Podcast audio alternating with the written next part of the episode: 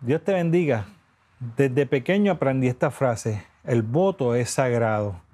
Lo creí entonces y creo hoy día que tiene mucho de cierto en esa frase. Hoy hablamos del voto.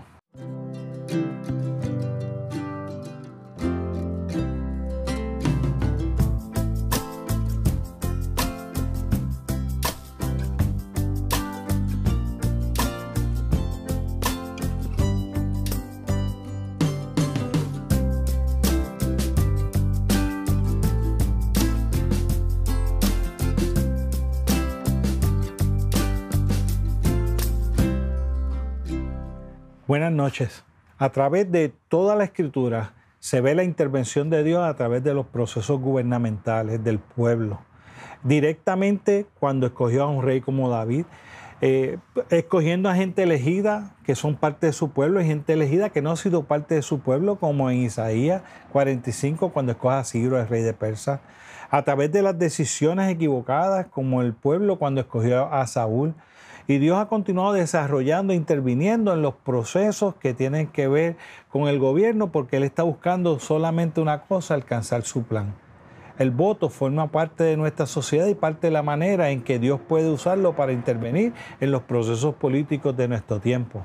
El voto ha sido el resultado de muchas luchas durante la historia, ha sido alcanzado como el resultado de las batallas a través de sangre, de desobediencia civil, de batallas y hasta la cárcel. Es o debe ser la libre expresión de un pueblo decidiendo democráticamente los destinos de su país y quienes lo gobernarán.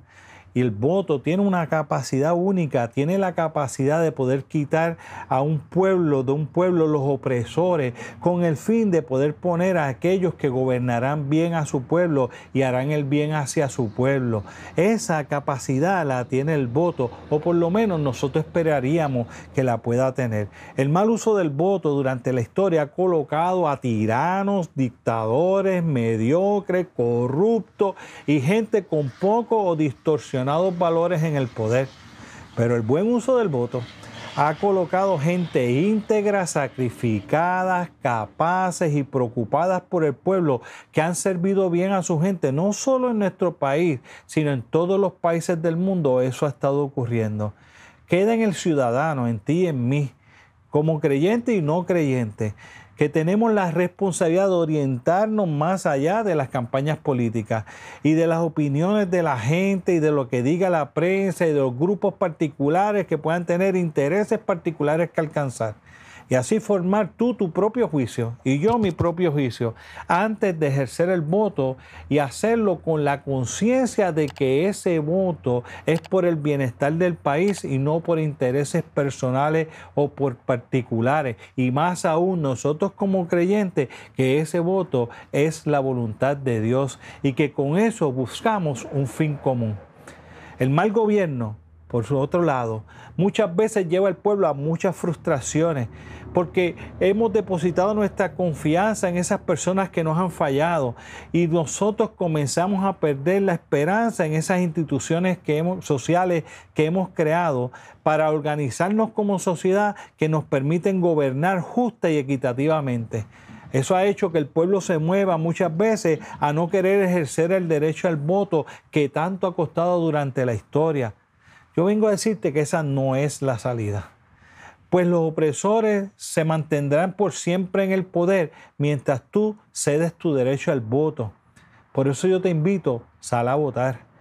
Como creyentes, tenemos unas responsabilidades inherentes a lo que nosotros creemos y tenemos unas responsabilidades más allá que quizás otros ciudadanos puedan tener. Yo creo que el voto de creyente es necesario, pero creo que hay tres áreas principales o cuatro áreas principales o cinco áreas principales, pero te quiero mencionar algunas hoy que son necesarias. Una, yo creo que tú y yo como creyente y todo creyente como ciudadano tiene el derecho de opinar, defender, diferir, pero también tiene el derecho de votar por lo que entiende que es correcto. Dos, todo creyente antes de votar debe orar. Ningún creyente debe salir a votar sin haber primero orado, buscando la dirección de Dios y cuál es la voluntad de Dios.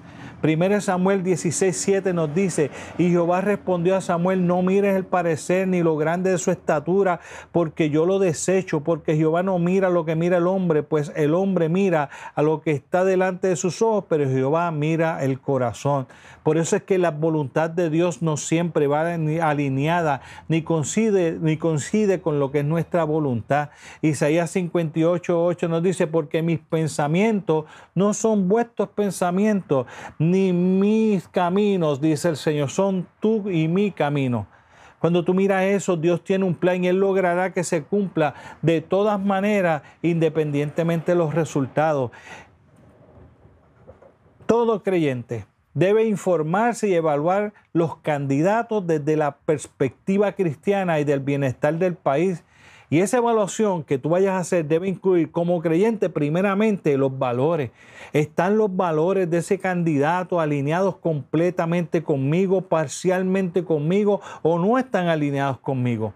Mientras más alineados están conmigo, más peso debe ganar ese candidato en mí las experiencias. ¿Tiene esa persona la experiencia para poder dirigir esa área, para ser senador, legislador, alcalde, gobernador, comisionado residente? ¿Tiene mucha, poca o ninguna experiencia?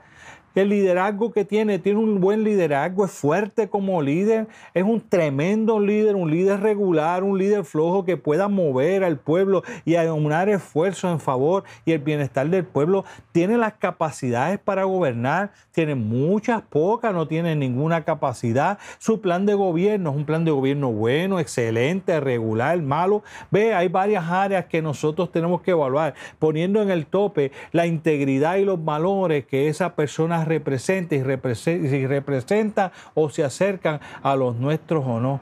Igualmente, por último, todo creyente tiene que respetar y amar a los que piensan diferente, a, aquello, a ellos, perdón, aunque ellos no te respeten a ti. Mateo nos dice, pero yo os digo, amad a vuestros enemigos, bendecid a los que os maldicen, haced bien a los que os aborrecen y orad por los que os trajen y os persiguen. Claro, eso no quiere decir que tú y yo estemos de acuerdo si ellos salen favorecidos. Eso quiere decir si ellos no salen más favorecidos, que nosotros buscaremos la manera de detener aquello que nosotros no entendemos que sea correcto o entendamos que sea perjudicial para nuestro país. ¿Ves? No tiene que ver nada más con que nosotros entendamos o no estemos de acuerdo con eso. Finalmente yo te quiero decir, como verás, no te digo que tienes que votar por alguien, ni tienes que votar por este o tienes que votar por aquel. Sé que el Señor te guiará para hacer la selección correcta. Creo que independientemente del resultado de las elecciones, ese resultado será uno utilizado por el Señor para alcanzar el plan de Él. La palabra nos dice, después de todo, todo obrará para bien a aquellos que hemos creído en su nombre. A ti te digo, tú cumple con tu responsabilidad como creyente y ora. Tú cumple con tu responsabilidad como creyente y busca la voluntad de Dios y déjate dirigir por Él. Tú cumple tu responsabilidad como ciudadano y sal a votar. Dios te bendiga.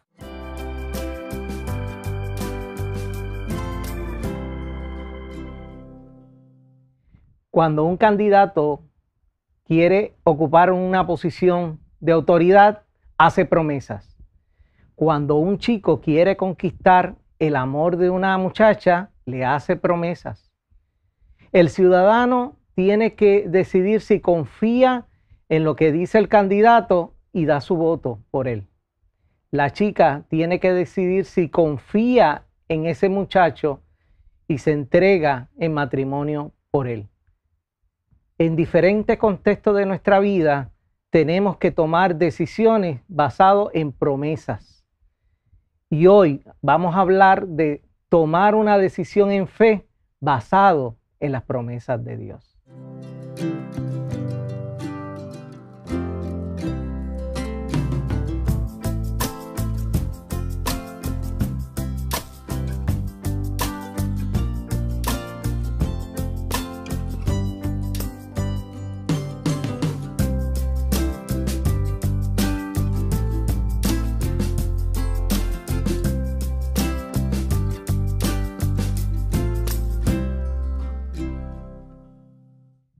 Sabemos que hay personas que prometen pero no cumplen.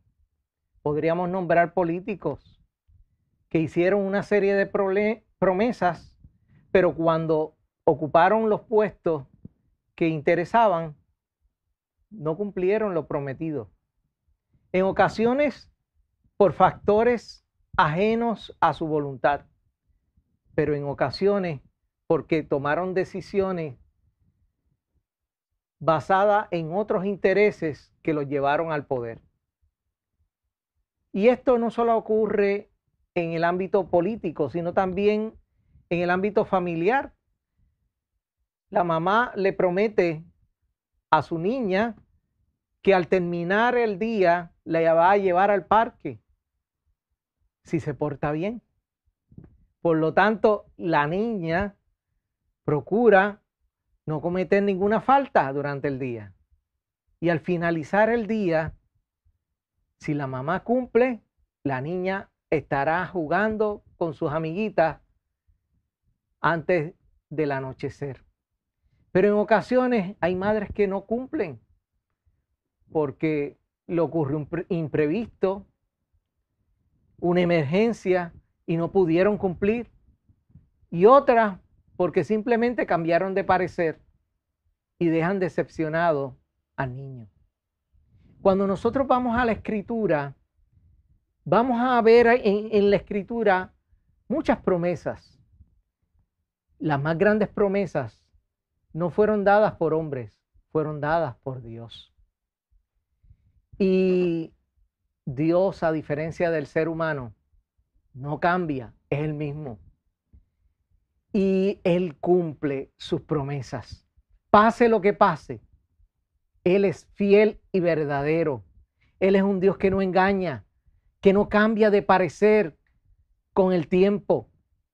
Dice la escritura que en Él no hay mudanza alguna ni sombra de variación.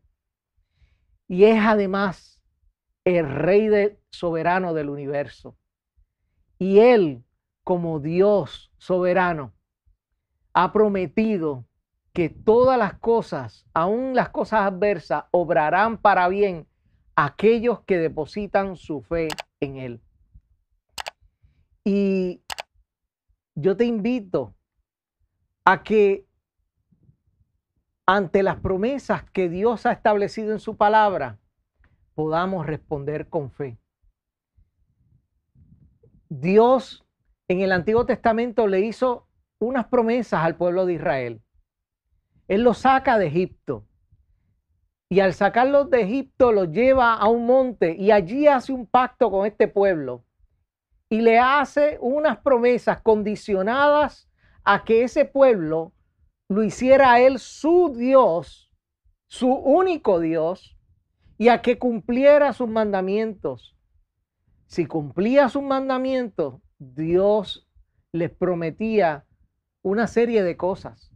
Ah, si le desobedecía, iban a tener unas consecuencias. Y una de las grandes promesas que Dios le ha dado a este pueblo es una tierra prometida.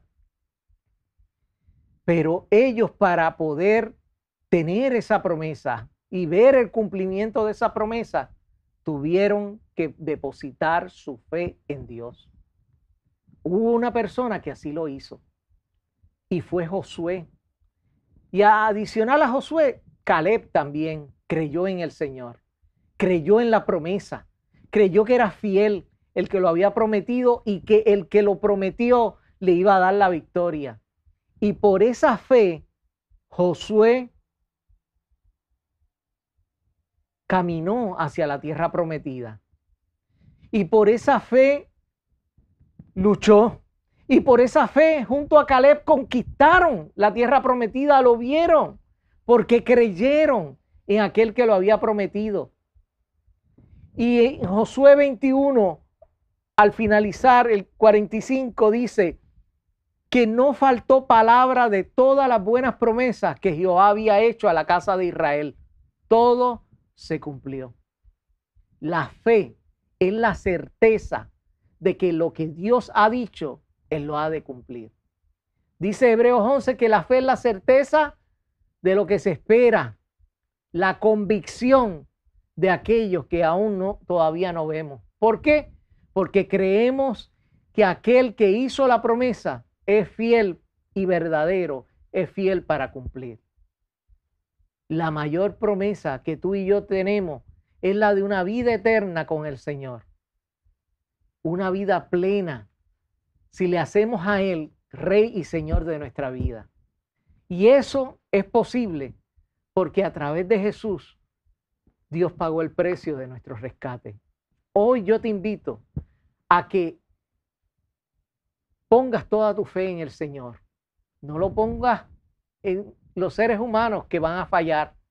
No lo pongas en un gobierno que hoy puede decir una cosa y mañana otra. No, deposita tu fe en el Señor, toda tu confianza y Él no te fallará. Y Él proveerá en medio de la escasez y Él te protegerá en medio de las situaciones más difíciles. Él te podrá brindar esperanza, aunque lo que veas a tu alrededor sea un caos. Deposita tu fe en el Señor y Él te sustentará.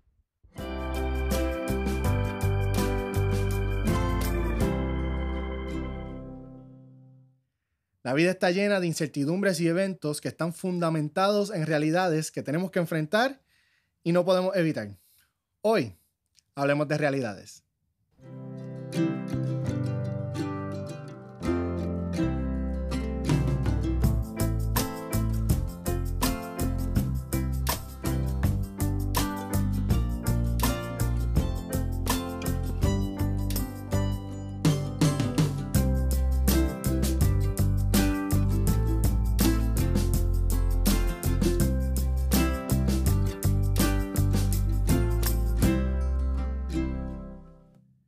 Es la realidad que cuando nacemos, ni pedimos hacerlo, ni sabemos para qué.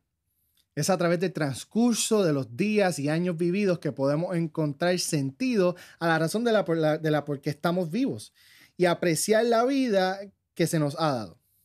Pero esa realidad tiene dos partes.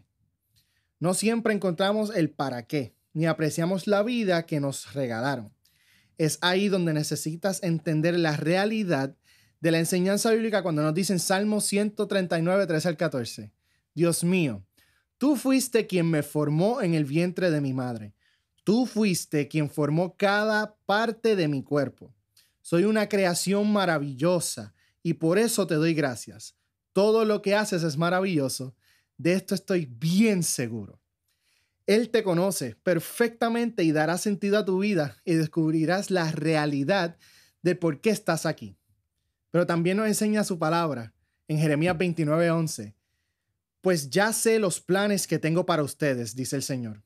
Son planes para lo bueno y no para lo malo, para darles un futuro y una esperanza. ¿Ves? La realidad es que solo Dios sabe el por qué estás vivos y también para qué estamos vivos. Él tiene un hermoso plan contigo. Simplifica tu búsqueda. La realidad es que en Él encontramos el sentido de la vida.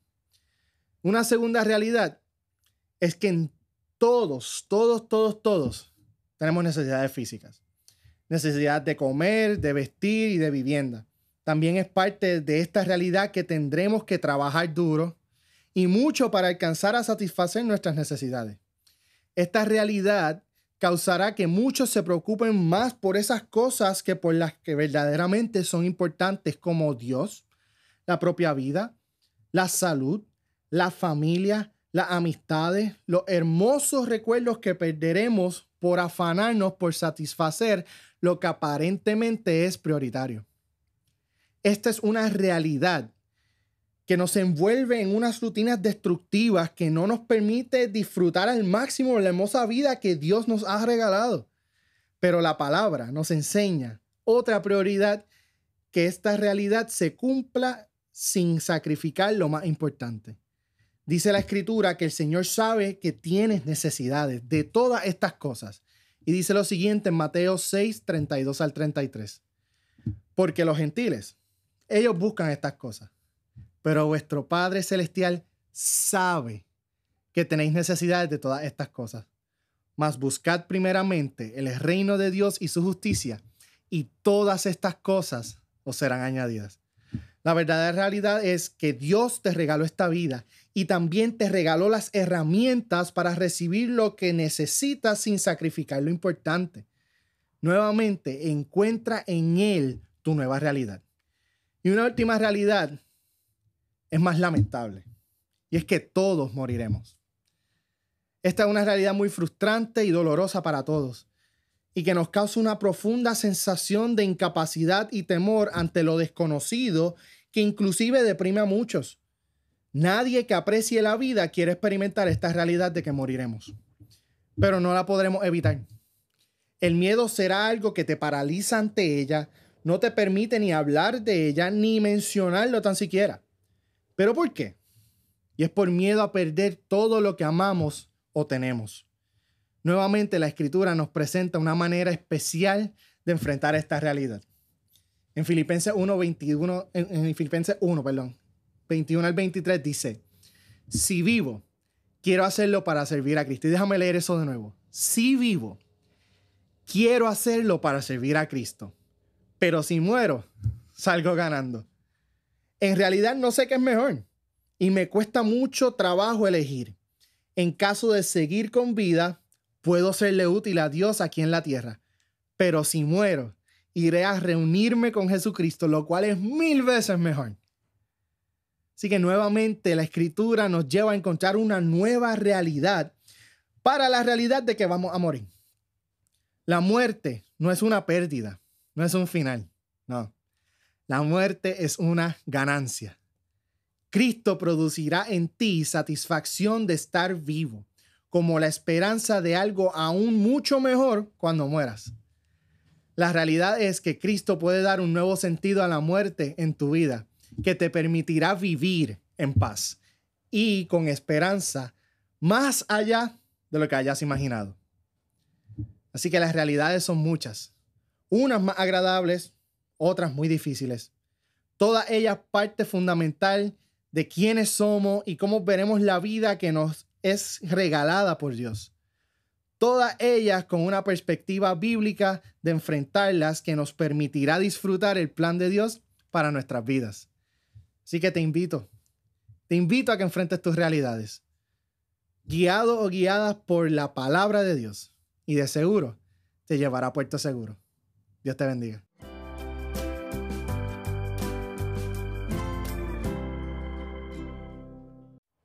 Saludos, cuánto me alegro poder comunicarme con ustedes por este medio. En una sociedad donde la familia se está desintegrando, ¿qué esperanza hay para la familia? Hablemos de la relación con Dios en nuestra familia.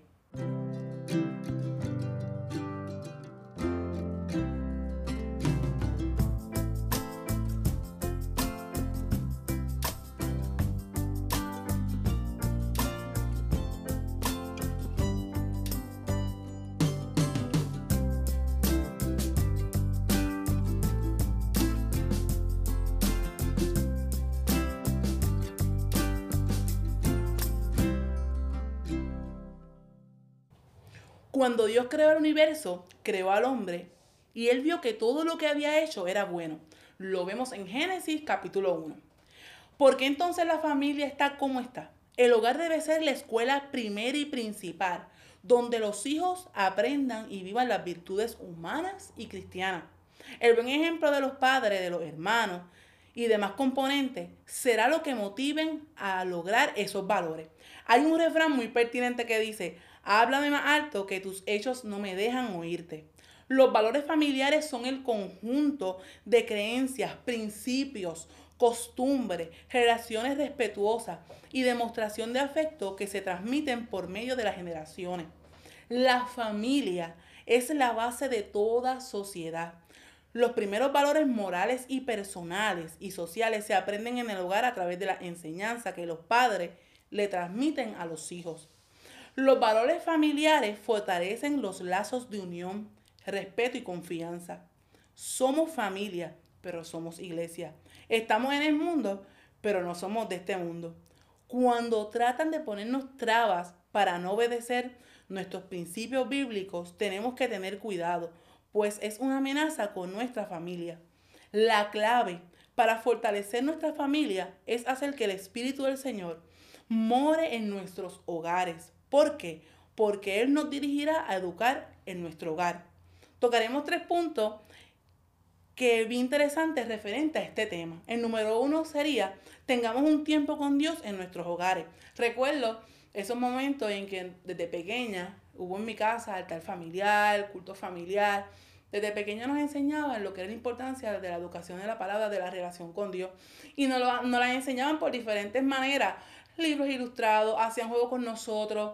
Eh, había muchas maneras. Nos recompensaban porque llegábamos en ese momento, porque usted sabe que la cama llamaba, pero nos instruían en eso de la enseñanza de la palabra del Señor, demostrando que el primado es para Dios. En Mateo 6:33 dice, mas buscad del reino de Dios y su justicia primeramente, y todas las demás cosas vendrán por añadidura. En segunda de Timoteos 1:5 podemos ver el ejemplo de Timoteo que su abuela Loida le enseñó a Onis y su madre y ella a Timoteo. Se ha descuidado el culto familiar por trabajo, por redes sociales, cada cual es lo suyo y ya no lo celebramos. Es importante darle valor, el valor que Dios merece. El otro punto que le quiero tocar en esta noche es el perdón.